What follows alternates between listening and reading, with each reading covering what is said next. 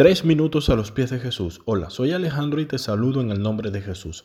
Recuerdo cuando era niño tomaba un medicamento para mejorar mi salud y este era muy amargo cuando lo ponía en mi boca, pero al final cuando este llevaba un tiempo se ponía dulce y hasta sabroso. Recuerdo que mis hermanos al sentir el mal sabor no aguantaban y lo botaban. De hecho, no querían esperar a que el sabor cambiara era lo suficientemente amargo como para no darle tiempo y recibir las bondades que suministraba la salud.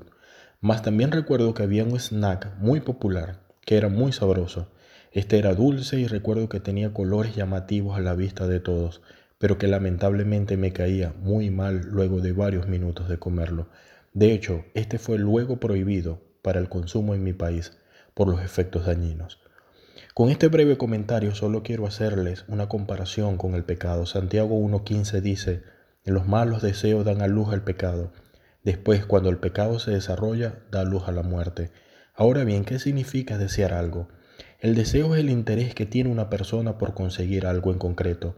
Este hace referencia al impulso o sentimiento por alcanzar algo que se anhela fervientemente. Como podemos ver, la palabra en Santiago nos dice que aquellas cosas que anhelamos fervientemente y son malas dan a luz al pecado y luego dan a luz a la muerte. Les contaré otra historia y está en el libro de Génesis 2 y 3. En el huerto del Edén Dios puso a Adán y a Eva. En este lugar ellos eran felices y tenían vida eterna y plena comunión con Dios. Lo tenían todo en verdad. Pero en el huerto había un árbol del que no podían comer, porque Dios les dijo, que de hacerlo ciertamente morirían. Un tiempo después en Génesis 3.6 dice, y vio la mujer que el árbol era bueno para comer y que era agradable a los ojos. Bueno, ya sabemos lo que pasó luego. Como Santiago dice, se desarrolló el pecado y dio a luz a la muerte, y hoy, miles de años después, seguimos padeciendo las consecuencias de sus acciones. Imagino que el sabor del fruto en sus bocas era delicioso y por unos momentos olvidaron lo que Dios les había ordenado.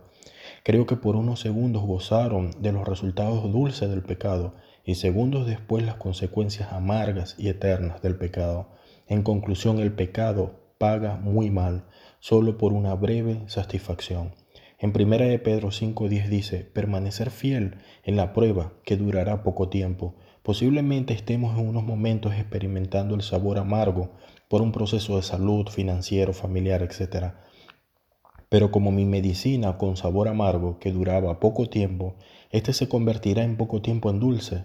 Muchos prefieren botar de sus bocas este medicamento sin esperar recibir los beneficios. Pero ¿qué harás tú?